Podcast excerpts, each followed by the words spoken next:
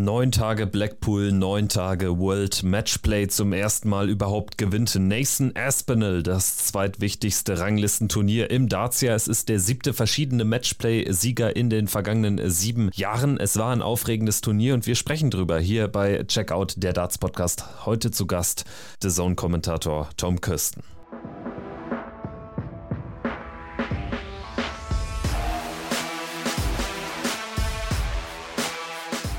Ist Checkout, der Darts Podcast mit Kevin Schulte und Christian Rüdiger.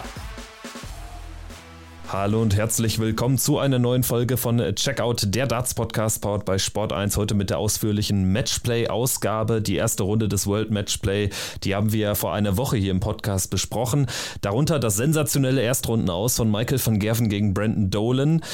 Es ging teils spektakulär, teils aber auch weniger ereignisreich weiter in den letzten Tagen in Blackpool. Darüber spreche ich heute. Ich bin Kevin Schulte mit dem The Zone-Kommentator Tom Kirsten. Hi. Schönen äh, guten Abend, Kevin.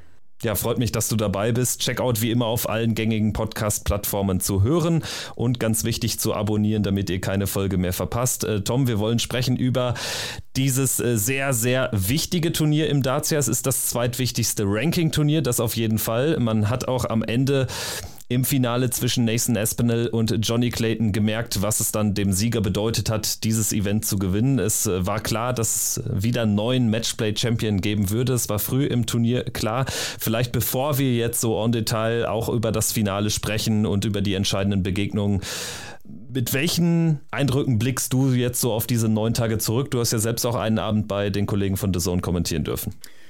Ähm, ich glaube, das Turnier hat wieder wahnsinnig viele Geschichten geschrieben auf seine eigene Art und Weise. Deswegen gibt es ganz viele verschiedene Dinge, auf die wir bestimmt auch nochmal eingehen jetzt äh, dann gleich.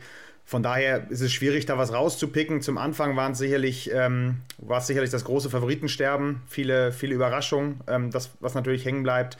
Ähm, die beiden deutschen Starter, die es, man muss es leider sagen, zumindest in, in den letzten Wochen bei den größeren Turnieren mal wieder ähm, nicht geschafft haben, das Potenzial abzurufen, was sie, was sie haben, was sie definitiv haben.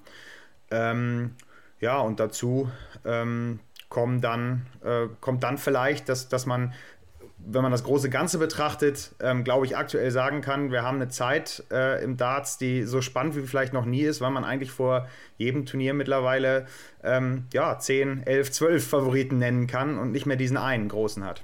Ich meine, dafür war dieses äh, Turnier tatsächlich exemplarisch, weil es gezeigt hat, dass ähm, selbst dieser Monsterauftritt von Michael van Gerven in Warschau zuletzt ja überhaupt nur Schall und Rauch gewesen ist, wenn es dann nicht mal für, soll nicht despektierlich klingen, aber nicht mal für Brandon Dolan gereicht hat aus äh, Sicht von Michael van Gerven. Und äh, ja, du hast es gesagt, danach ging das Favoritensterben weiter und wir wussten spätestens nach dem Achtelfinale, das ist jetzt ein komplett offenes Turnier und dieses offene Turnier hat am Ende Nathan Aspinall gewonnen und er ist jetzt die neue Nummer 5 der Welt. Er gewinnt dieses Turnier vor allen Dingen, wie ich finde, mit beeindruckender Konstanz. Also er hat kein 100-plus-Average gespielt, aber alles im Bereich 95 und 99.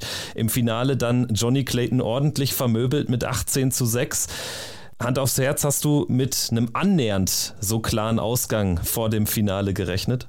Nein, also ich glaube, ähm, auch bei Johnny Clayton äh, hat man gesehen, dass der sich extrem gesteigert hat, wenn wir uns mal zurückerinnern an seine erste Runde gegen Gabriel Clemens, wo er eigentlich rausfliegen muss. Ähm, dann, dann steigert er sich enorm und hatte ja eine, eine, unfassbare Doppelquote. Man hat gemerkt, dass, dass die Erfahrung, glaube ich, die er auch hat, ähm, vielleicht auch ihn zu einem kleinen Favoriten gemacht hat im Finale aus meiner persönlichen Sicht.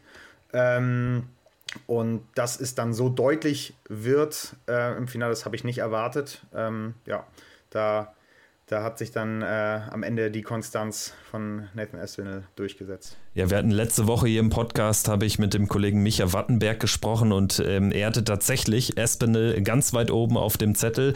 Ich habe ihm allerdings nicht zugetraut, dass er wirklich ähm, ganz durchmarschiert, so ehrlich muss ich sein. Auch gerade jetzt äh, vor dem Finale, selbst da, da habe ich dann Clayton auch eher so 55, 45 vorne gesehen, genau wie du sagst. Er hat ähm, tatsächlich dann doch das Gros an Erfahrung, aber Aspinall hat ihn einfach nach einer mäßigen Anfangsphase aus Sicht von Nathan Espinel, hat er Johnny Clayton dann wirklich in allen Regeln der Kunst dahergespielt. Und ich meine, man muss sich das auf der Zunge zergehen lassen. Es stand nach den ersten zwei Sessions 5 zu 5 und am Ende steht dann 18 zu 6. Was für ein Lauf. Also da lief alles bei Espinel und nichts bei Clayton. Da ähm, ist, dann, ist dann irgendwann äh, bei, bei, bei Donny Clayton, oder man kann es eigentlich auf beiden Seiten sehen. Also beim ein, zum einen ist dann, ist dann Espinel extrem in den Flow gekommen und, und, und Clayton hat dann gar nichts mehr auf Doppel getroffen. Das, wovon auch so viel geredet wurde, das, das hat man ja auch manchmal. Alle reden darüber, boah, was, was spielt der auf die Doppel? Der spielt seit über 60 Legs, glaube ich, eine, eine, eine Doppelquote von über 60 Prozent. Und alle haben ihn darauf auch so ein bisschen bezogen. Wenn er das hier weiter durchzieht, dann gewinnt er das Ding. Und ähm, ja, dann lief plötzlich gar nichts mehr. Das ist dann irgendwie auch das, das, das Phrasenschwein, das ist dann natürlich auch Darts, dass man, dass man auch tatsächlich auch im Match plötzlich so Schwankungen drin hat. Ähm, und das konnte Clayton dann ähm, nicht mehr reparieren. Ja, ich habe jetzt nochmal nachgeschaut in den Annalen des World Matchplays. Nur Terry Jenkins hat 2009 weniger Lecks gewonnen im Finale als dieses Jahr Johnny Clayton.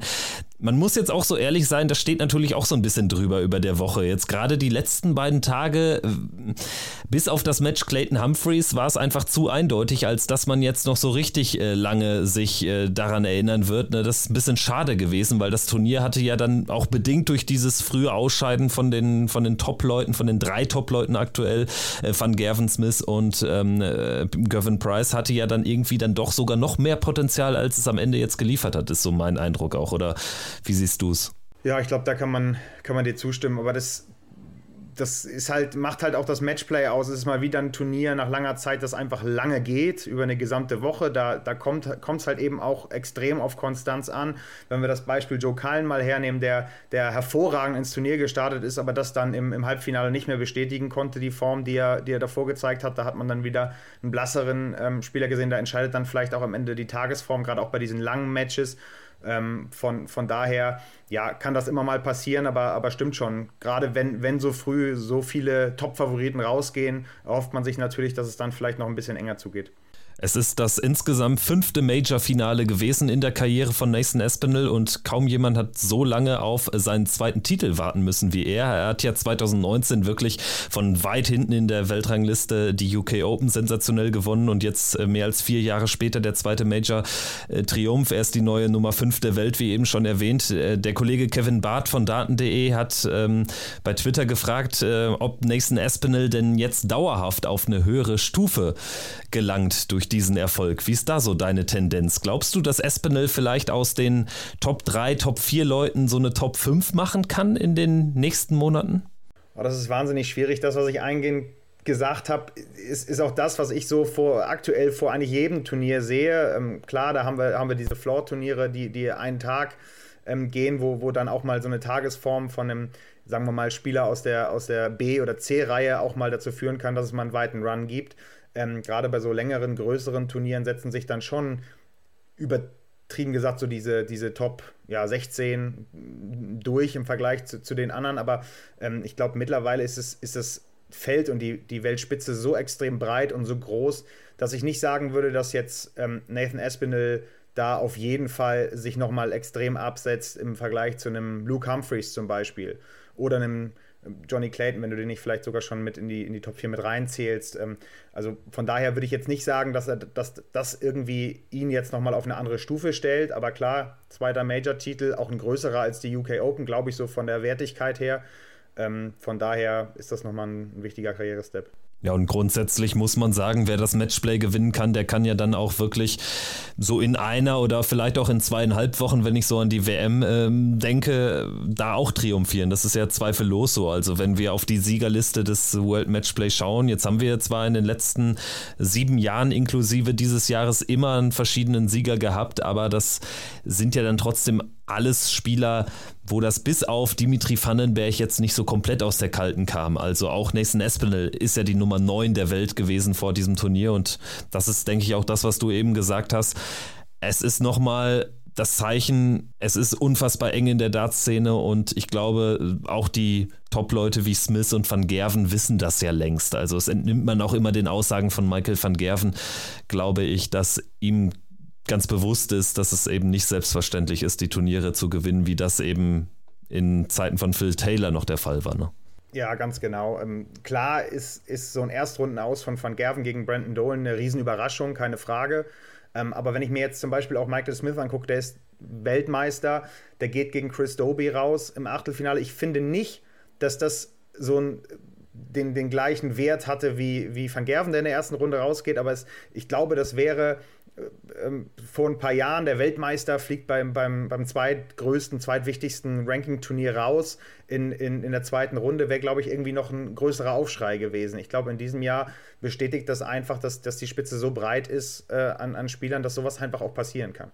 Ja, und ich glaube, es ist auch äh, tatsächlich so, wenn jetzt irgendwie auch die Nummer 5 gegen die 15 spielt oder sowas, da hat man ja gar keinen Favoriten mehr. Also gerade äh, vor dem Viertelfinale habe ich gedacht, also bis auf vielleicht Daryl Gurney, das hätte mich jetzt massiv gewundert, wenn der so aus dem Nichts jetzt, äh, zweifellos, es war eine Wahnsinnsperformance gegen Anderson, aber wenn der jetzt so aus dem Nichts komplett durchgegangen wäre. Aber alle anderen Viertelfinalisten hatte ich fast gleichwertig auf der Rechnung. Also da, da kannst du, glaube ich, jetzt viele verschiedene Namen nennen, aber aber da ähm, würde ich auch sagen, es war, und das ist vielleicht genau das, was, was man am Ende sagen kann, vielleicht ein bisschen enttäuschend, dass es dann nicht noch enger zugegangen ist ähm, in, in allen Spielen. Ähm, aber, aber da kann jeder jeden schlagen. Ein Hatter hätte, hätte genauso gut auch Humphreys im Viertelfinale rausnehmen können. Humphreys hätte genauso gut, da war ja auch knapp davor, Clayton rausnehmen können, der das Turnier ohne Probleme in Anführungszeichen gewinnen können. Auch ein Ryan Searle ähm, ist aktuell in der, in der, in der oder in den jüngsten Wochen in der Form, in, in der er auch sehr, sehr weit gehen kann. Ähm, von daher, also das ist jetzt, glaube ich, Name-Dropping. Ähm, da gibt es sehr, sehr viele. Wenn wir jetzt nochmal konkret auf das Finale zu sprechen kommen, ich hatte schon erwähnt, die ersten zehn Lecks, sie gingen ja pari, also man ging mit einem 5 zu 5 in die zweite Pause. Äh, Johnny Clayton war beim Average fast zehn Punkte besser zu diesem äh, Zeitpunkt. Äh, Im Nachhinein würdest du sagen, schon so eine, so eine entscheidende Phase auch, wo er es einfach verpasst hat, vielleicht auch aus dem guten Scoring dann doch noch mehr Kapital zu schlagen? Ja, in den, in den ersten Runden ähm, war es ja, ja häufig diese, diese Phase zwischen der ersten und der zweiten Pause, in, in der viele Matches so in eine Richtung gegangen sind. Dann logischerweise ist, das, ist die Distanz einfach länger geworden. Deswegen ist es häufig so diese Mittelphase gewesen in diesen langen Matches, die, die zu, ähm, schlimmes Wort, Vorentscheidungen geführt hat. Ähm, aber deswegen glaube ich auch, dass das genau, genau der Knackpunkt bei ihm war. Und, und irgendwie hat er dann ähm, auch nicht mehr das, da hatte ich dann nicht mehr das Gefühl, er hat natürlich die Erfahrung und, und, und er, er kann auch in, in, in, entscheidenden Momenten dann plötzlich auch wieder da sein. Das haben wir ja zum Beispiel in Runde 1 gegen, gegen Gabriel Clemens gemerkt, als er eigentlich der schwächere Spieler war, aber in den richtigen Momenten halt, halt dann immer wieder zugepackt hat.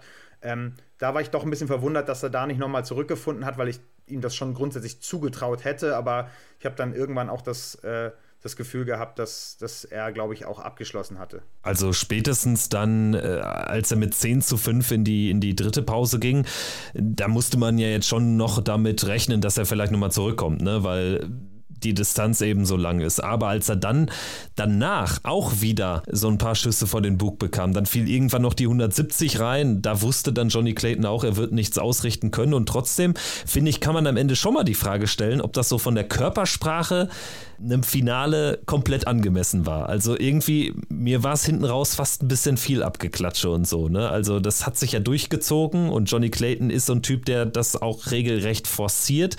Aber ich weiß nicht, ob das jetzt im Nachhinein so gut aussieht, wenn du so krass untergehst im Endspiel. Ja, ähm, ich, sind ja beides zweifelsohne, gerade Johnny Clayton, auch, auch Spieler, die, die grundsätzlich auf, auf, das, auf die breite Masse sehr sympathisch wirken auf der Bühne. Keine, die jetzt großartig anecken. Ähm, das tun eher andere. Aber vielleicht braucht es das, genau wie du richtig sagst, in solchen Momenten dann ein bisschen mehr. Und das ist dann vielleicht das, was wir, was wir auf, ja, zum Beispiel Gabriel Clemens oder auch Martin Schindler vielleicht nochmal so ein bisschen überleiten können ähm, was das angeht, denen fehlt meines Erachtens in, in manchen Situationen dann genau dieses, dieses unbedingte Wollen und zu sagen, nee, ist egal, wie ich das Spiel jetzt hier irgendwie wieder auf meine Seite bringe, Hauptsache ich tue das. Und ähm, genau wie du richtig sagst, ähm, mir war das dann auch ein bisschen zu viel äh, rumgeschmunzel bei, bei, äh, bei Johnny Clayton und deswegen hatte ich auch so ein bisschen das Gefühl, zumindest hat er das nach außen hin so ein bisschen ähm, angedeutet, dass er, glaube ich, ja, schon, schon ein bisschen abgehakt hatte, was das Match angeht. ganz wichtiger Punkt, den man natürlich nicht vergessen darf, war ja auch eine emotionale Woche für ihn ähm, mit, mit ähm, dem ganzen Privaten drumherum, Vater im Krankenhaus. Also ähm, weiß nicht, inwiefern das dann da noch mit reingespielt hat. Ähm, er hat, hat ja, wurde ja quasi zu guten Leistungen beflügelt bis zum Finale.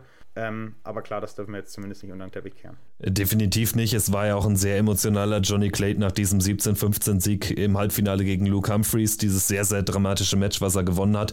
Auch ein schwieriges Spiel, weil Humphreys dann sogar die Chancen hatte, meine ich, äh, mit drei oder sogar vier Lecks äh, in Führung zu gehen, so in der Mitte des Spiels. Und Clayton hat sich dann zurückgebissen und hinten raus denke ich vor allen Dingen zurück an die große Zahl, die Luke Humphreys nicht trifft. Ich glaube, es war eine fette 18, die er verfehlt. Ne? Ansonsten hätte er dann den einen Dart bekommen zum 16 zu 16, dann hätte es Verlängerung gegeben.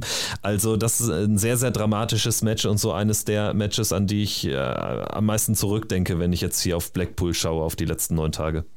Ja, definitiv. Das war, ähm, das war das, was wir uns dann vielleicht auch vom, vom anderen Halbfinale und vielleicht auch vom Finale erhofft hatten. Genau dieses Drama, diese Spannung hinten raus. Ähm, und das war dann auch der Johnny Clayton, den ich auch im Finale erwartet hatte. Also einer, der dann auch da ist in den Momenten. Der Gegner macht den kleinsten Fehler und dann ist er da und dann greift er zu. Und ähm, das hat er, hat er bis zum ähm, Finale beeindruckend gezeigt, aber dann halt eben nicht mehr. Was ich abschließend zu Johnny Clayton aber noch äh, sagen würde, ist, also meiner Ansicht nach kann er, glaube ich, mit der Niederlage im Finale besser umgehen, als das bei Espinel der Fall gewesen wäre, weil Clayton, er wirkt dann doch auch schneller zufrieden, sagen wir es so. Und er hat natürlich, glaube ich, in seinem doch recht hohen Alter im Vergleich zu vielen anderen Young Guns, die er jetzt da auch gespielt hat mit Humphreys und Espinel. Ich glaube, wenn man ihm so vor fünf, sechs Jahren gesagt hätte, was er noch alles erreichen würde, er hätte das mit Kusshand genommen. Ähm, das Matchplay war, glaube ich, wenn ich das richtig im Kopf habe, das einzige Major, wo er noch keinen tiefen Run hinbekommen hatte in seiner Karriere. Ähm, dann natürlich in so einer emotionalen Woche ähm, glaube ich schon, dass ihn das rein spielerisch, mal abgesehen jetzt vom Finale, schon zufriedenstellt. Und, ähm, und, und glaube ich, bei manchen Spielern würde ich mir ein bisschen weniger Selbstzufriedenheit wünschen und mehr, mehr Gier vielleicht. Bei ihm ist es, glaube ich, was, was er sehr gut handeln kann. Also, dass er, dass er ähm, da zufrieden ist und das auch richtig einordnen kann, was er da äh, erreicht hat die ganze Woche über. Beim Thema Selbstzufriedenheit, also ich ne entnehme so ein bisschen deinen vorangegangenen Äußerungen, dass du da die Deutschen schon mit reinnimmst. Hast du sonst noch andere auf dem Zettel oder? Ähm, das muss ich gerade mal überlegen. Ich habe natürlich jetzt speziell über die beiden Deutschen, die da mitgespielt haben, äh, äh, drüber, über die nachgedacht.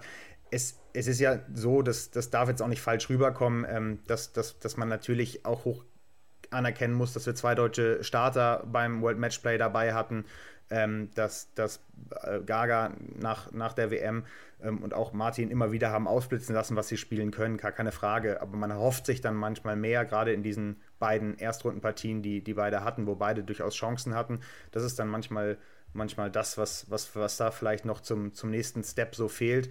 Ähm, ja, es, es, gibt sicherlich auch, auch andere Spieler, ähm, die, die vom Niveau her vielleicht noch einen Schritt weiter gehen könnten, aber es manchmal nicht tun, weil sie, weil sie eben nicht dieses, diesen unbedingten Willen haben. Und mir fällt es leichter, da Gegenbeispiele zu finden, wie zum Beispiel Dirk Verdeibebode, über den dann viel gesprochen wird, ähm, dass er vielleicht ein bisschen ähm, auf der European Tour zum Beispiel, als er das Finale gegen Luke Humphreys verloren hat, dass er dann vielleicht ein bisschen ähm, unsympathisch wirkt, dadurch, dass er, dass er da im, im, im Siegerinterview das dann nicht richtig hinbekommt, da ähm, auch dem, dem Sieger oder, oder seinem äh, Gegner quasi zu gratulieren. Das ist das eine, aber es zeigt natürlich, dass er unbedingt dieses Turnier gewinnen wollte und dass er diese, diesen unbedingten Willen hatte. Und ähm, das strahlt er zumindest mehr aus, nur als Beispiel, als ähm, zum Beispiel ähm, Gabriel Clemens oder Martin Schindler bei diesem Matchplay. Aber gut, dass du sagst, denn meiner Meinung nach hat das Van Dijvenbode eher sympathisch gemacht, ne? weil ich finde das total menschlich und gerade jeder, der doch mal irgendwie in einem sportlichen Wettstreit war und wenn das nur irgendwas auf Amateurebene oder Juniorenebene ist, äh, kann doch damit irgendwie oder kann darauf Bezug nehmen, finde ich. Also ich fand das total menschlich, dass man dann jetzt nicht geherzt werden möchte, ne, von Luke Humphreys in dem Fall. Zu 100 Prozent. Ich glaube, ihm hätte es gut getan in der, in der Außenwirkung, wenn er vielleicht einmal kurz gesagt hätte, ähm, Credits to Luke Humphreys. Äh, schön, dass du, dass du das, oder Glückwunsch für, für an deinen Sieg. Ähm, das hat vielleicht dann gefehlt, aber ich bin komplett bei dir und ähm, jetzt holen wir vielleicht sehr weit aus, aber das ist zum Beispiel das, was einen Michael van Gerven über, über mehrere Jahre, glaube ich, auch so stark gemacht hat, ist diese unbedingte Gier und auch das, dass man ihm das auch angemerkt hat, der holt sich das Ding jetzt noch, wenn der Gegner Fehler macht. Und das ist, äh, fehlt dann vielleicht bei manchen Spielern. Und trotzdem, Michael van Gerven, er vereint ja beides. Er ist auch ein überragender Verlierer, muss man auch sagen. Ne? Also definitiv. Ähm, jetzt haben wir über Humphreys, aber auch über Van Dijvenbode schon gesprochen. Sicherlich auch zwei Charaktere, die äh, durchaus dieses Turnier mitgeprägt haben, auch mit ihrem direkten Duell. Mal wieder äh, sehr, sehr brisantes äh, Spiel. Am Ende kommt Humphreys da durch und man konnte schon das Gefühl haben, das ist jetzt vielleicht sogar sein Turnier. Es hat am Ende wieder nicht ganz gereicht, aber ist so vielleicht Luke Humphreys der Nächste, der dann mal fällig sein müsste, auch für einen ganz, ganz großen Titel? Ja, definitiv. Ich glaube, dass ihm nicht wenige hätten auch jetzt schon den, äh, den Major-Titel zugetraut. Ähm, ich glaube, das ist eine Frage der Zeit, weil er einfach eine unfassbare Konstanz an den Tag legt auf einem extrem hohen Niveau ähm, und das jetzt schon seit ja, zwei, drei Jahren. Ähm, und ich glaube, dass, dass er jetzt auch, wenn, wenn du mich vorhin gefragt hast nach Nathan Espinel, klar, der hat jetzt das Matchplay gewonnen, keine Frage, der spielt auch ein super Jahr. Ähm, ich würde fast Luke Humphreys auf dieses Jahr bezogen noch ein bisschen höher einstufen. Ähm, und und würde sagen, dass, das wäre jetzt, wenn du mich einen wählen lassen müsstest, wäre das der nächste Spieler, wo ich sage, ähm, der, der ist bereit für einen ganz großen Titel. Ja, und Humphreys dann auch bereit äh, für die Premier League äh, 2024. Den denke, davon muss man ausgehen, stand jetzt. Ich glaube, da äh, führt kaum mehr ein Weg dran vorbei. Ähm, jetzt haben wir drüber geredet, dieses Jahr Dimitri Vandenberg, da wurde ja viel diskutiert. Ähm, das Matchplay hat ihn auch so ein bisschen gerettet in den letzten Jahren. Das war immer das Turnier, wo er Leistungen abrufen konnte. Ähm, diesmal ist er gut gestartet, hat ein gutes erstes Match äh, hingeliefert, dann aber ähm, äh, ausgeschieden gegen Johnny Clayton. Und ähm, ich glaube, der wird, je nachdem, was die PDC sich dann überlegt, da sind wir jetzt auch noch sehr weit in der Zukunft, aber ähm, ich bin mir nahezu sicher, dass, äh, dass Luke Humphreys da dabei sein müsste. Als nächstes habe ich mir die Top 4 der Welt hier notiert, die ja allesamt früh rausgegangen sind. Ich würde mal mit einem kleinen Sonderfall anfangen mit Peter Wright, der ja irgendwie so unterm Radar äh, spielte, der durchaus gegen Andrew Gilding, also da muss ich mich mit einbeziehen, schon eher leichter Außenseiter war, dann aber doch eine sehr, sehr passable und eine seiner besten Leistungen des Jahres da ins Board bringen konnte, mit 10 zu 4 gewonnen hat in der ersten Runde. Wir sprachen letzte Woche drüber. Gegen Ryan Searle ist es dann ja nicht mehr als so ein unteres Normalmaß, sag ich mal. Er hat schon viel schlechter auch gespielt in diesem Jahr, hat sich am Ende auch durchaus noch kämpferisch gezeigt, ist da aber rausgegangen, was letztendlich keine Überraschung war. Wie blickst du auf Peter Wright aktuell in diesem für ihn überaus komplizierten Jahr. Ich habe sein, ähm, sein Erstrundenmatch gegen Andrew Gilding kommentiert. Ähm, da war, habe ich mir vorher auch ein Interview von ihm angehört. Er hatte ja eine längere Pause eingelegt, nach dem World Cup, glaube ich, gar nichts mehr gespielt. Ähm, das, das hat ihm vielleicht auch gut getan, das hat er zumindest gesagt. Ähm, feeling sharp and fresh war, glaube ich, seine Aussage. Dann haben wir alle gedacht, naja, schauen wir mal, was er dann wirklich liefert, weil reden können sie natürlich alle viel. Ähm, aber, aber es war sehr, sehr solide, seine erste Runde. Das war ein gutes Match von ihm. Da hat er wenig zugelassen. Klar, Andrew Gilding war, war ähm, auch nicht in Topform, keine Frage. Ähm, ich glaube, das ist trotzdem ein Turnier, auf dem er aufbauen kann. Er hatte seinen Titel von 2021 zu verteidigen in der Order of Merit, das darf man auch nicht vergessen. Ähm, deswegen ähm, stand eigentlich auch schon früh fest, wenn er, glaube ich, nicht ins Finale gekommen wäre oder den Titel, glaube ich, sogar wieder geholt hätte, dass er nicht mehr die Zwei der Welt ist, sondern da einen Platz schon abrutscht. Ähm, und er wird, glaube ich, auch noch weiter abrauschen in diesem Jahr, es sei denn, da kommt noch mal, ähm, da kommt noch mal ja, irgendwas, was, was, was unerwartet ist, zumindest zu seiner aktuellen Form, weil er ja auch noch ähm, zwei weitere Major-Titel oder drei sogar theoretisch ähm, mit der WM zu verteidigen hat. Ja, hinten raus die WM, ne? Also er wird äh, wahrscheinlich sogar, also wenn, wenn es jetzt nicht besser läuft als aktuell, wird er ja sogar aus den Top Ten dann rausrutschen. Ja, ne? man kann sich das immer angucken mit diesem äh, Provisional Prize Money quasi, was, was die Spielerstand jetzt ähm, zumindest safe hätten, wenn sie, wenn sie nur in der ersten Runde stehen würden. Und ähm, da, da wäre auf jeden Fall schon aus den Top Ten raus. Ähm, bei Peter Wright stelle ich mir immer ein bisschen die Frage, was ist privat so los? Das ist natürlich auch immer schwierig. Wie geht's ähm, seiner Frau, Joanne? Die hatte ja, hatte ja ähm, gesundheitliche Probleme. Jetzt saß sie im Publikum. Ähm, das hat sich ja auch wieder ein bisschen gebessert. Ähm, nichtsdestotrotz weiß man manchmal nicht, was geht in seinem Kopf so vor. Diese ganze Story rund um all diese Materialfragen, dann wechselt er wieder, hat er ja diesmal auch wieder getan, ähm, während, des, während eines Matches, da zumindest ein bisschen was zu verändern. Ähm, ich ich finde ihn wahnsinnig schwierig zu lesen aktuell. Ähm, von daher muss ich sagen, habe ich da jetzt nicht so ein gutes Gefühl, auch wenn er glaube ich, für seine Verhältnisse in den letzten Monaten ein solides Turnier gespielt hat. Ähm, Wayne Mardell, der Kollege der ähm, englischen, englischen Kollegen, der hat, äh, hat auch gesagt, bei, bei ihm und James Wade ähm, muss man eigentlich bei jedem Turnier erwarten können, dass die auch den Titel holen. Ich finde, bei Peter Wright ist das nicht mehr so.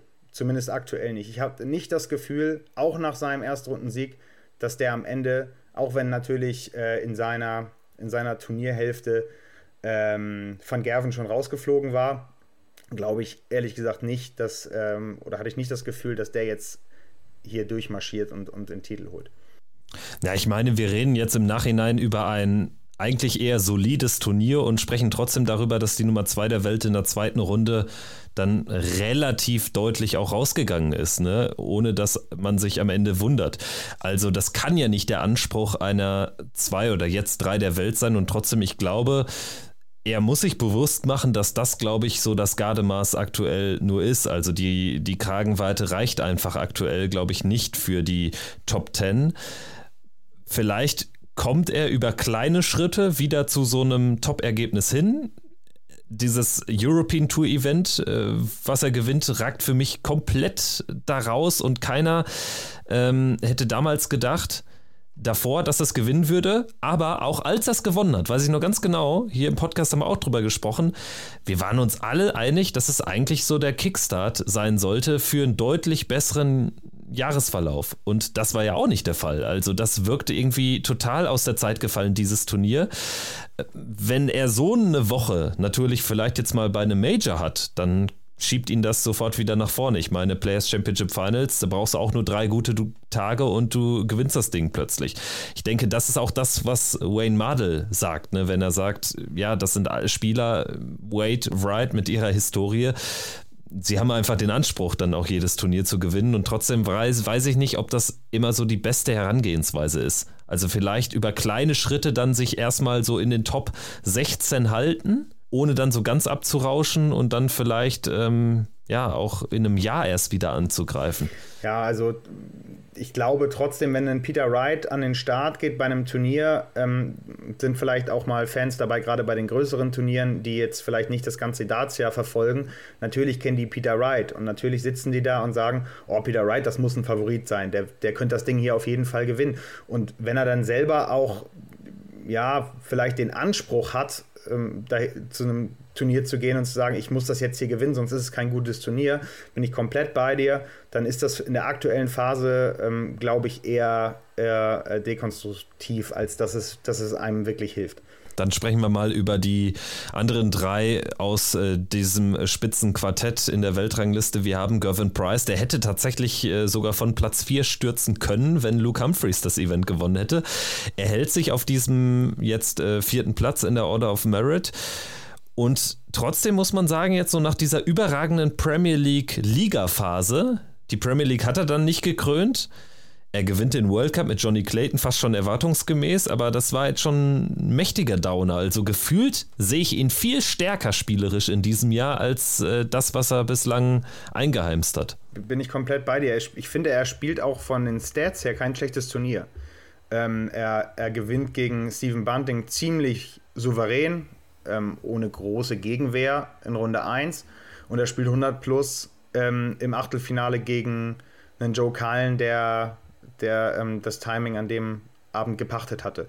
Und ähm, das ist, ist dann schon, ähm, ja, da steht, dann schon ein kurzes Fragezeichen, dass man sagt, woran liegt es aktuell, dass er die Ergebnisse nicht so wirklich einfährt. Und das ist für mich auch so ein kleines Fragezeichen. Ich hätte, aktuell so über Gervin Price und auch Michael Smith, über den wir sicherlich gleich noch kurz reden, ähm, habe ich so ein, bei beiden so ein kleines Fragezeichen, weil ich gerade nicht so genau einschätzen kann, wo stehen die beiden gerade, auch im Vergleich zu, zu vielen anderen, über die wir jetzt gesprochen haben, über einen Luke Humphreys, einen Nathan Aspinall, ähm, die dann auch immer wieder äh, Ergebnisse einfahren. Und bei den beiden ist es aktuell nicht, nicht ganz so. Also bei Price muss ich ehrlich sagen, also gegen Kallen das Spiel zu verlieren, das war schon sehr, sehr unglücklich. Gerade auch, wenn ich an dieses Bullseye-Finish zurückdenke, was Kallen im Match hält. Ne? Ansonsten kommt Price hier durch. Ich hätte ihn gegen Gurney klar vorne gesehen und dann möchte ich nächsten Espinel im Halbfinale mal gegen Gervin Price sehen und nicht gegen Joe Cullen, der dann schon relativ früh im Match ähm, recht indisponiert wirkte. Also manchmal sind es ja wirklich einzelne Darts, die so einen ganzen Turnierverlauf in eine andere Richtung schreiben können. Bei Michael Smith sehe ich es noch ein bisschen anders tatsächlich, weil kurioserweise hatte ich ihn echt nicht auf dem Zettel. Also ich hätte schon gedacht, dass er zumindest ins Viertelfinale einzieht. Dann hätte ich ihm auch zugetraut, Espinel irgendwie wegzunehmen, aber dann irgendwann spätestens sehe ich bei ihm dann irgendwie immer noch eine Hürde. Für mich ist er immer noch der Spieler, obwohl er Weltmeister geworden ist, der ja dann doch irgendwann stolpert im Turnier und jetzt war es schon in der zweiten Runde gegen Chris Doby der Fall. Ja, bei Michael Smith, also wie gesagt, das, ja, ich, ich stimme dir da auch zu. Ich, ich habe da halt auch so ein kleines Fragezeichen, weil ich nicht so genau weiß, wie, wie, klar, der, ohne Frage, der, der, wenn er, wenn er sein A-Game findet, dann, dann ist er einer der besten Spieler der Welt. Aber das sind mittlerweile viele die, die mit ihrem A-Game da jeden schlagen können. Und ähm, gerade bleiben bei Michael Smith ein bisschen die Ergebnisse aus. Der spielt eine solide Saison, keine Frage. Ich glaube, drei Titel, ähm, aber noch keine großen nach der WM. Ähm, ja, so diese, diese Leichtigkeit bin ich komplett bei dir, die man ihm so zugesprochen hat. Jetzt hat er endlich seinen großen Titel, jetzt läuft. Die sind für mich nicht, die sind für mich nicht so komplett da. Ja, genau, das ist es. Ne? Also die Leichtigkeit fehlt. Die hat jetzt gegen Doby auch gefehlt. Die hat vor allen Dingen auch gefehlt bei Michael van Gerven. Vielleicht noch ein ganz paar Sätze zu diesem, ja, dann doch epochalen Match am Ende, muss man es äh, so klar sagen. Also ich denke, man kann trefflich drüber streiten, ob das jetzt die größte Matchplay-Sensation war. Wahrscheinlich dann eher doch das Aus gegen Deswan vor ein paar Jahren, ne, als der, der junge niederländische Landsmann ihn bezwang in der ersten Runde. Aber also das war schon ein dickes Eisen. Ne? Also Brandon Dolan ich meine, der geht danach auch mit 1 zu 11 gegen Damon Hatter raus. Also selten kam eine Niederlage für Michael van Gerven so unerwartet. Ja, also das habe ich auch komplett nicht erwartet. Er, er hatte ja so, er hat ja immer mal wieder jetzt in den, in den letzten Jahren immer so kleine Formdellen drin. Ähm, ich war mir eigentlich auch fast sicher, dass er, nachdem er ähm, in äh, Polen gewonnen hat, dass er, weil da war er ja wirklich wieder in, in seiner Blüte, so wie er sich da präsentiert hat. Und dann dachte ich, okay, ähm, diese Zahngeschichte äh, hat er überwunden, ähm, was ihm da vielleicht ein bisschen Probleme bereitet hat. Und jetzt ist aber zum Matchplay ist er wieder voll da. Und dass er da in Runde 1 stolpert gegen Brandon Dolan, habe ich nie und nimmer kommen sehen.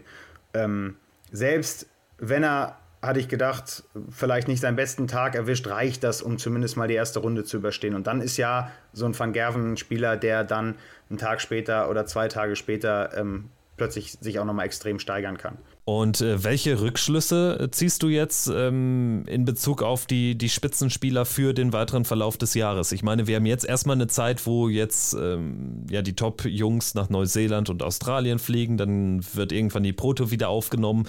Aber es ist ja jetzt wirklich, also das ist eigentlich so die echte Sommerpause, muss man sagen, ne? wenn man davon reden kann mittlerweile. Nur Jetzt haben wir die ganzen Top-Favoriten, die alle nicht zufrieden sein können mit diesem Turnier. Wir haben wieder so ein, so ein Finale, wie wir es in den vergangenen Monaten oder Jahren so häufig erlebt haben, mit einem Ausgang, den jetzt nicht viele auf dem Zettel hatten. Also es war ja, Espinel gegen Clayton ist ja fast noch ein normaleres Finale, als wenn wir Ross Smith da zum Europameister küren oder Andrew Gilding zum UK Open Champion. Aber welche Rückschlüsse ziehst du jetzt so für den weiteren Verlauf? Glaubst du, dass das jetzt irgendwas verändert an der Spitze oder ist eigentlich ähm, alles ja, wieder auf Null und die Karten werden wieder neu gemischt, wenn es dann in den turnierreichen oder majorreichen Herbst geht? Es ist, glaube ich, schwierig äh, zu prophezeien, was im weiteren Verlauf des Jahres passiert. Ich glaube nur nicht, und das, glaube ich, hat dieses Turnier extrem gezeigt, dass es irgendjemanden gibt, der die zweite Jahreshälfte jetzt wenn wir da nicht schon sind, aber der die zweite Jahreshälfte nach dieser, wie du es gesagt hast, kleinen Sommerpause ähm, komplett von vorne anspielt und, und komplett dominiert. Das glaube ich nicht. Dafür hat dieses Turnier ähm, unter Beweis gestellt, dass jetzt auch die ganz großen Turniere, ich bin mal gespannt, was die WM dann am, am Ende des Jahres noch offenbart, aber dass auch die ganz großen Turniere, wo ja häufig auch in den vergangenen Jahren, wo es vielleicht nicht mehr, selbst nach der großen Ära von, von Gerven, ähm, trotzdem immer noch so sich die, die Top Guns, die Top 10, Top, Top 5 ähm, immer noch wieder nach vorne gespielt haben in diesen großen Turnieren, weil sie da da waren. Ich glaube, dass du das nicht mehr hast. Ich glaube, dass das einfach offener ist mittlerweile und ähm, das ist so, ist so der, der Schluss, den ich für mich da ziehe. Ich bin mal gespannt, was, was der Titel ähm, mit Nathan Espinel macht. Wie gesagt, ich glaube jetzt nicht, dass, dass das ähm, ihn jetzt äh, da irgendwie nochmal auf ein noch anderes Level hebt. Ähm, aber äh, ja, das ist, glaube ich, bleibt, glaube ich, alles weiterhin ähm, sehr, sehr offen. Ich glaube, was, was man noch sagen kann zu Espinel ist, er, er hat ja dieses Jahr, ähm, spielt er ja auch sehr dosiert, was Turniere angeht. Er hatte ja auch ähm, letztes Jahr ein paar Verletzungen und, und ähm, da gab es so ein, zwei mentale Themen ähm, bei ihm auch. Ähm, dass, dass er, glaube ich, auch für sich weiß, natürlich auch Familie, ähm, dass bei diesem vollen Turnierkalender es auch wichtig ist, sich die Pausen zu setzen. Das machen mittlerweile ja auch viele Spieler. Ähm, deshalb kann so eine Sommerpause, ähm, wenn sie jetzt vielleicht alle nochmal in Urlaub fahren, viele waren ja jetzt zuletzt auch schon weg, ähm, dass das bei manchen vielleicht auch nochmal ähm, Kräfte freisetzt dann für die, für die anstehenden Aufgaben. Aber es, so richtig die heiße Phase kommt dann ja auch erst ähm, dann September, Oktober, November. Ja, genau, mit dem Grand Prix, da wird es ja auch wieder wichtig, ne, für, für die äh, Top 16. Ähm, ja, vielleicht mein letzter Take zu Espinel. Ich äh, sehe auch nicht, dass wir jetzt ihn da noch in eine andere Klasse hieven müssten. Ich glaube, das lässt sich auch mit den Statistiken begründen. Ich habe bei ihm immer das Gefühl, also er braucht dann auch schon so ein gewisses Timing im Turnierverlauf und ich sehe in ihm trotz dieses wahnsinnigen Erfolges und trotz Weltranglisten Nummer 5 einfach trotzdem noch ein Unterschied zu einem Price, zu einem Smith, zu einem Van Gerven, die einfach in ihrem 1A-Level gar keinem Gegner fürchten müssen. Und ich glaube, das bei Espinel noch ein bisschen anders. Also, das ist jetzt nicht der Spieler, der jetzt irgendwie häufig den 105er auspackt oder so. Und ich glaube, den bräuchte es in manchen Fällen dann in einem möglichen Halbfinale, wenn es gegen Price gegangen wäre zum Beispiel. Also von daher, ich glaube, er hat die Gunst der Stunde auch so ein bisschen genutzt. Er hat jetzt tatsächlich auch, ja, ähm, mit Johnny Clayton und Danny Noppert ähm, nur zwei Spieler rausgenommen, die über ihm standen in der Weltrangliste.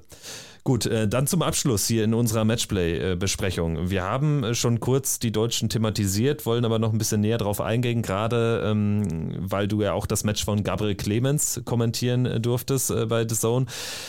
Ja, wie blickst du jetzt mit so ein paar Tagen Abstand drauf? Das war ja irgendwie ein ganz, ganz merkwürdiges Match und am Ende auch aus deutscher Sicht ein unfassbar ärgerliches Match. Ich glaube, auf der großen Bühne ähm, ist das für mich eins der komischsten äh, Spiele, die, die ich seit langem gesehen habe oder an die ich mich überhaupt erinnern kann, ähm, weil äh, Gaga ja in jeder Statistik überlegen war am Ende und trotzdem verliert er das Spiel. Er kommt dann zwar noch mal ran. Ähm, ich habe auch während des Spiels immer noch gedacht, ähm, Clayton lässt so viel zu eigentlich, dass, ähm, dass, dass Gabriel Clemens da vielleicht tatsächlich nochmal den Fuß in die Tür bekommt, aber so wirklich hat er es ja nicht mehr getan. Und ähm, deswegen fand ich das, ist das, ist das schwierig, ähm, genau zu sagen, woran, woran hat es jetzt genau gelegen, dass, äh, dass, dass Gaga da jetzt rausgegangen ist in einem Spiel, wo, wo ein Gegner so viel anbietet. Ähm, es ist, glaube ich, und das haben wir ja über Johnny Clayton auch schon gesagt, eine extreme Stärke von ihm, und die kommt natürlich mit seiner Erfahrung einher, dass er eben sich auch durch solche Spiele durchwindet. Und ich erinnere mich an, ähm, an den Satz von, von Gabriel Clemens. Ähm, wir versuchen ja äh, dann vor Kommentatoren einsetzen auch nochmal mit den ähm, Spielern vielleicht in Kontakt zu treten. Ist nicht immer möglich, wenn sie keine Zeit haben. Aber ähm, Gaga hat mal zu mir gesagt, wenn ich ein gutes Spiel spiele, aber verliere und meine Stats gut sind und ich, mich, ich zufrieden bin mit dem Spiel, dann passt das schon. Und das war für mich eigentlich eine, eine spannende Aussage von ihm, weil ich finde, dass, ähm, das ist ja, kann man auch auf viele andere Sportarten beziehen, ähm, das zeigt eigentlich, dass da ein bisschen so diese, diese Siegermentalität halt fehlt. Weil ähm, eigentlich kann es ihm grundsätzlich ja erstmal egal sein, wie er gespielt hat, wenn er das Spiel gewinnt. dann ähm, streicht er Preisgeld ein und zwar einen ganzen Batzen, ähm, den er auch braucht, wenn er jetzt weitere Steps in der Weltrangliste noch gehen möchte. Ähm, und er ist ein, eine Runde weiter und ist ja selbst von sich überzeugt, dass er dann ähm, in der nächsten Runde dann, dann sein, seine Leistung auch verbessern kann. Und ähm, das fehlt mir da so ein bisschen. Und das ist vielleicht das, was, was da den Unterschied gemacht hat. Dazu natürlich dann auch das Timing von Johnny Clayton in richtigen Momenten da zu sein. Ja, und die miese Doppelquote gerade am Anfang, ne? Also ich meine, die ersten fünf Lecks, wenn ich mich richtig erinnere, kann äh, Gaga gewinnen. Und ich sag mal, wenn er nur zwei gewinnt, dann bekommt dieses Match ja einen ganz anderen äh, Verlauf. Ne? Aber am Ende war der, der Rückstand einfach so groß. Und ich finde, was man nicht gering schätzen darf, auch wenn das kein gutes Match war von Clayton, ne? aber er lässt Clemens wirklich nochmal reinkommen. Es ist richtig eng, das äh, Spiel, 9 zu 8. Und er weiß, er muss jetzt hier äh, seinen Anwurf äh, durchbringen. Und in dem Moment wirft er eine 180 oder geht mit der 180 ins, ins 18. Leck rein. Ne? Und Gabriel reagiert dann auch drauf. Also hinten raus dann doch noch die Klasse aus ausgespielt von Clayton. Clemens einfach zu spät wach geworden auf die, auf die Doppelfelder. Ähm, ja, also mir fehlt es da manchmal auch so an der Siegermentalität und ich finde, man muss auch dann selbstkritisch sagen, ich denke, das wird er auch so analysieren können, dass er dieses Spiel nicht nur gewinnen kann, sondern gewinnen muss. Weil wenn du wie Gabriel Clemens in einer Rangliste auf einem Platz steht, der jetzt nicht mehr ganz weit weg ist von den Top 16, dann musst du, wenn du auf dem Silbertablett wirklich einen schwachen Tabellen siebten bekommst oder einen Weltranglisten siebten, dann musst du ihn dann auch mal wegnehmen, weil ansonsten wirst du keine Sprünge mehr machen in naher Zukunft. Und ich meine, was auch immer einen so ein bisschen ärgern kann, finde ich aus deutscher Sicht, es ist schon bezeichnend, wer da so alles rund um Clemens steht in der Order of Merit. Hinter ihm stehen Anderson, Gilding, Ratajski, vor ihm Doby, D'Souza, Smith. Das sind alles Major-Sieger oder zumindest äh, äh, mehrfache Pro Tour Champions und Clemens hat immer noch keinen PDC-Titel. Ne? Also das zeigt eigentlich, was möglich wäre, wenn der mal wirklich so richtig durchdringt, kann der locker das Niveau spielen, was wir aktuell bei einem Hatter Kallen Vandenberg sehen in der Weltrangliste. Und das wären ja so die 100.000 Pfund Unterschied. Ja, er ist auch kein Spieler, der sie können alle 100 plus spielen, keine Frage. Das haben sie auch alle auf, auf dem Floor in aller Regelmäßigkeit auch schon gezeigt. Aber wenn du gerade eben von Nathan Espinel gesprochen hast, der, der auch mit seinem, mit seinem A-Game sicherlich noch mal ein Stück, Stück unter einem Gervin Price, einem Michael Smith, einem, einem Michael van Gerven steht, ähm, das würde ich bei, bei Gaga auch sagen. Ich, ich, ich glaube auch nicht, dass der jetzt irgendwie da um die Ecke kommt und uns nur noch 110er äh, an, an die Wand spielt. Aber genau das, was du sagst, ich glaube, er ist der höchst platzierte Spieler in der Order of Merit ohne PDC-Titel. Und ähm, das sagt eigentlich schon alles aus. Und ähm, ich, ich finde, das darf auch nicht zu kurz kommen. Ähm, wir haben jetzt mit, mit Gaga auf, auf Platz 20 in der Weltrangliste, ähm, äh, Martin Schindler auf Platz 24, haben wir ja ein gutes Grundgerüst. Wir haben äh, zwei Spieler, die, die ziemlich sicher in den Top 32 stehen, die sich ähm, für, für die Großen ziemlich auch in Anführungszeichen sicher für die, für die großen Major qualifizieren. Ähm, das ist ja ist ja aller Ehren wert. Und die, die zeigen ja auch immer wieder, dass sie das können, dass sie auch die Leistung abrufen können. Und umso bedauerlicher ist es dann eben auch, wenn man weiß, er kann es eigentlich, er hat es auch schon gezeigt. Ähm, im Falle von Gaga jetzt bei der WM und dann ähm, bekommt das nicht hin, ähm, so ein Spiel dann auch nach Hause zu fahren. Und was fangen wir mit Martin Schindler an? Also ihn muss man ja vielleicht nochmal ein bisschen anders bewerten. Er hatte zwischendurch die Tourkarte verloren, kommt dann wieder mit Pauken und Trompeten auf die Tour zurück. 24 der Welt, äh, super Platzierung, auch nicht mehr so weit weg tatsächlich von Gabriel Clemens und er müsste ja dann sogar der zweithöchst platzierte Spieler ohne, ohne ähm, Titel sein ja, zwischen den beiden stehen Gary Anderson, Andrew Gilding und Christoph Ratajski, dann wird es wohl so sein.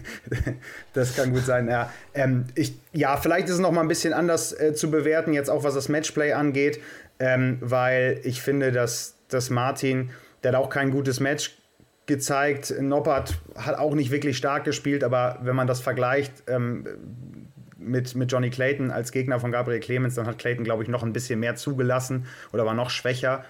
Ähm, aber Martin spielt ein super Jahr. Der zeigt es auch immer wieder auf, auf, auf dem Floor allen voran, auch auf der European Tour im Viertelfinale gestanden, dass er das auch kann. Aber auch da fehlt nochmal dieser Klickmoment. Ähm, ich bin mal gespannt, ob es den vielleicht dann auch in naher Zukunft mal bei einem Major von ihm gibt und was das dann im Vergleich auch zu Gaga vielleicht auslöst, wenn jetzt Martin Schindler in dem WM-Halbfinale gestanden hätte. Aber das ist äh, auch viel, viel ähm, Fantasie jetzt gerade. Aber Ähm, vielleicht hätte das auch nochmal was anderes ausgelöst, aber auch bei Martin fehlt mir manchmal ein bisschen dieses unbedingte Wollen, auch gerade auf der Bühne, ähm, nochmal den, den letzten Schritt zu gehen und sich vielleicht nicht zufrieden zu geben mit einem äh, mit einem guten Spiel oder vielleicht auch mal einem Achtelfinale oder von mir aus auch mal einem Viertelfinale bei den UK Open, wo vielleicht auch einfach mehr drin ist, wo man sagen kann, warum denn nicht? Warum ich, ich traue mir zu, auch mal den ganzen Weg zu gehen. Ähm, ja, da, da fehlt es vielleicht noch ein bisschen. Ja, spannend, die Mentalitätsdebatten auch im Dartsport. Ne? Wir kennen sie aus dem Fußball, du wirst sie ganz besonders gut kennen.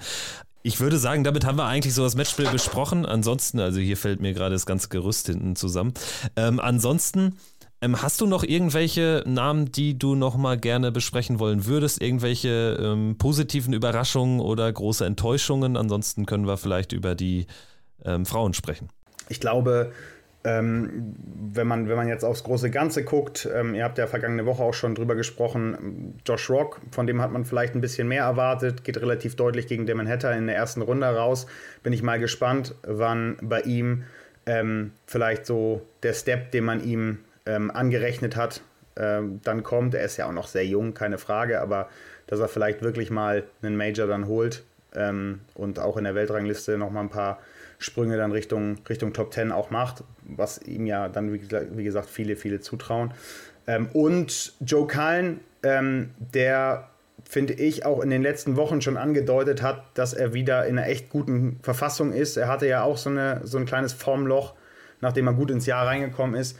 Und der hat mir auch richtig gut gefallen. Der wirkte im äh, Halbfinale gegen Nathan Espinel ziemlich blass aber ähm, er hat, hat wirklich jetzt äh, mehrfach, zeigt es auf dem Floor zuletzt, echt gut. Auf der European Tour stand er auch in einem Halbfinale zuletzt. Also der ist, glaube ich, auch wieder in einer echt, echt guten Verfassung und den sollten wir, glaube ich, auch bei den kommenden größeren Turnieren auf dem Zettel haben. Ja, und auch äh, trotz seiner Erfahrung immer noch ein Spieler, der ja das Alter eher auf seiner Seite hat, ne, mit 34 Lenzen, also da kann noch was gehen. Und äh, ja, bei ihm muss es, glaube ich, auch nur noch mal so einmal so richtig Klick machen. Ich meine, Masters schön und gut, dann die Premier League und das äh, verlorene Finale und vor allen Dingen die Nicht-Nominierung dann in diesem Jahr, die für meine Begriffe korrekt war, die hat ihm immer zu schaffen gemacht. Trotzdem jetzt, vielleicht ist das jetzt ein ganz guter Moment, um dann in der ganz wichtigen Jahresphase dann auch noch mal so richtig abzuräumen.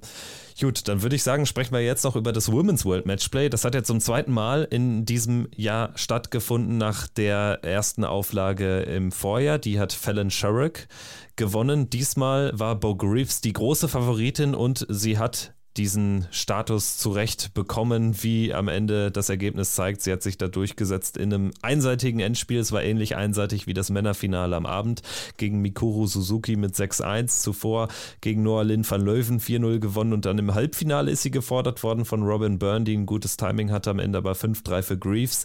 Ja, keine Überraschung, dass äh, die 19-Jährige hier durchmarschiert. Keine Überraschung, weil sie ähm, die konstanteste Spielerin ähm, in der Women's Series oder, oder ähm, generell ähm, auf, dem, auf dem Women's Circuit, glaube ich, ist. Das ist, glaube ich, äh, unbestritten. Ich fand es dann spannend, dass sie, dass sie nach, dem, nach dem Finalsieg auch gesagt hat, sie hätte nicht gedacht, dass sie mit der Leistung, ich glaube, sie hat knapp unter 80 gespielt im Average im Finale, mit der Leistung so deutlich gewinnt. Zeigt, zum einen vielleicht auch, dass ähm, sie selber auch, klar, Understatement ist immer das eine, aber das andere ist vielleicht auch, dass, dass sie schon weiß, auch die Women's Series entwickelt sich extrem gut weiter. Und so eine Mikuru Suzuki, die zum Beispiel in der ersten Runde slash Viertelfinale ähm, 90 plus spielt im Average, das war, glaube ich, der, der beste Average an dem, an dem Tag. Ähm, klar, ein bisschen kürzeres Format, aber äh, glaube ich, zeigt dann schon, dass ähm, es da durchaus auch Spielerinnen gibt, die ihr auch mal gefährlich werden können. Haben wir auf der Women's Series zuletzt gesehen, dass sie nicht mehr jedes Event gewonnen hat. Ähm, das ist, glaube ich, auch dann äh, eine Quintessenz der Entwicklung, aber ähm, sie ist trotzdem zweifelsohne aktuell die äh, beste Frau im Dartsport der Welt. Ja, aber tatsächlich schade, dass Suzuki dann nicht ansatzweise performen konnte im Finale, weil Greaves hat viel angeboten. Also das äh, Finale hätte dann zumindest Spannungspotenzial bekommen können, aber da ging ja gar nichts. Also hat mir von der Körpersprache auch ähnlich wenig gefallen wie Johnny Clayton, ehrlich, ehrlicherweise. Also Mikuru Suzuki. Ja, das äh, ist, dann, ist dann sicherlich eine Parallele, die man da sehen kann. Ich finde, wenn du in einem Finale stehst oder eigentlich in jedem Match, das macht's, macht Darts dann ja auch aus, dass du im Prinzip, selbst wenn du, wenn du extrem weit zurückliegst, beginnt jedes Lag von null. So, und wenn du in einer anderen Sportart beim Fußball in der, in der 85. Minute 4-0 hinten liegst, dann ähm, dann kann ich vielleicht verstehen, wenn die Köpfe ein bisschen mehr hängen und man sagt, okay, das wird hier nichts mehr. Aber im Darts ist das ja möglich und es hat es ja auch schon gegeben, gerade auch bei dieser First to Six Legs Distanz, das ist, haben wir auf der European Tour oder auf dem, auf dem Floor von Players Championship Turnieren ähm, oder auch auf der Women's Series, ähm, wenn wir das auf die Frauen beziehen wollen, auch häufig gesehen, dass es da Aufholjagden gab und ähm, da finde ich in so einem Finale, wo es auch um viel geht, ähm, keine Frage, WM-Quali, ähm, Grand Slam Quali, das, das, das, da fehlt mir dann ähm, auch so ein bisschen die Einstellung zu sagen, egal, ähm, ich spiele zwar jetzt schlecht, aber ich weiß, was ich spielen kann und ähm, ich, ich falte mich da nochmal rein in so ein Match.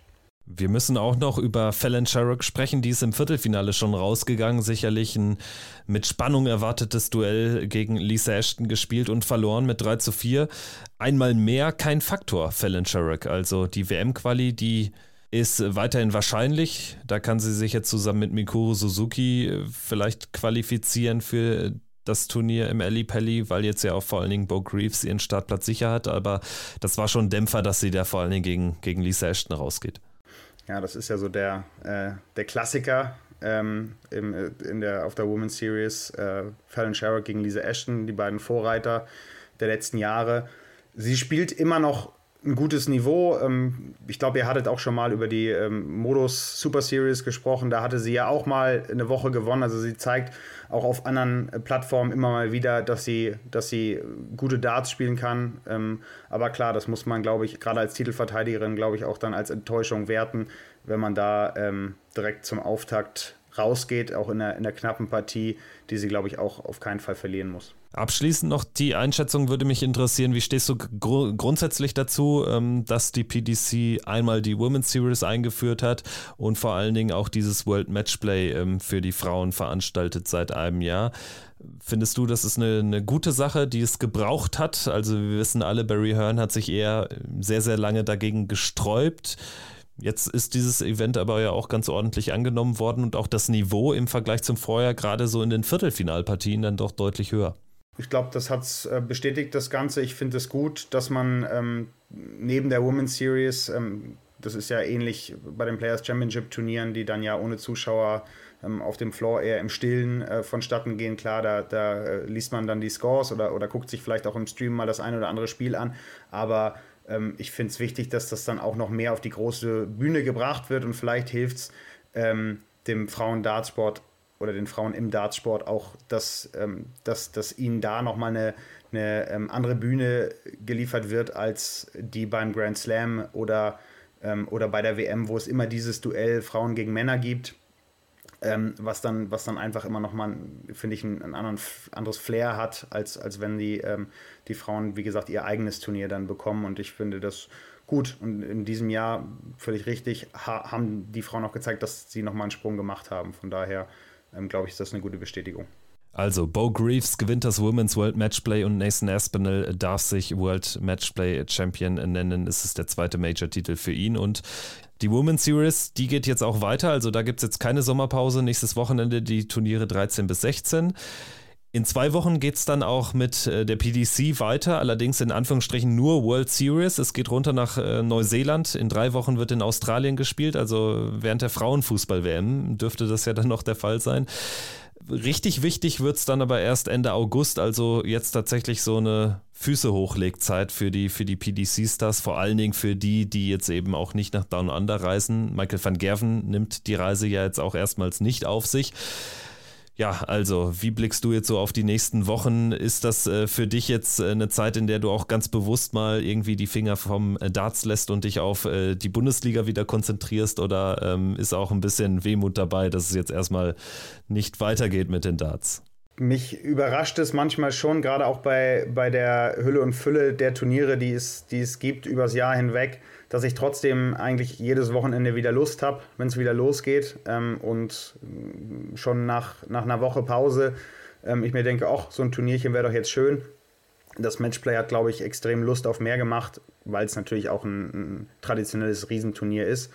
Ähm, deswegen, klar, jetzt, jetzt ist man ein bisschen angefixt und äh, denkt sich, ach, warum geht es jetzt nicht weiter? Ich glaube aber, dass so eine Sommerpause, ähm, wenn man sie so beschreiben möchte, glaube ich auch ganz gut tut, ähm, um einfach mal ein bisschen durchzuatmen für die Spieler, aber natürlich auch für mich jetzt beruflich. Du wirst es selber, glaube ich, auch wissen.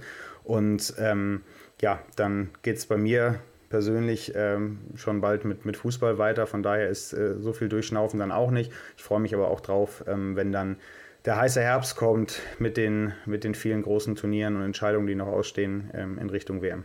Sagt Tom Kirsten, vielen Dank, dass du dabei warst. Hat Spaß gemacht und das können wir gerne wiederholen in Zukunft.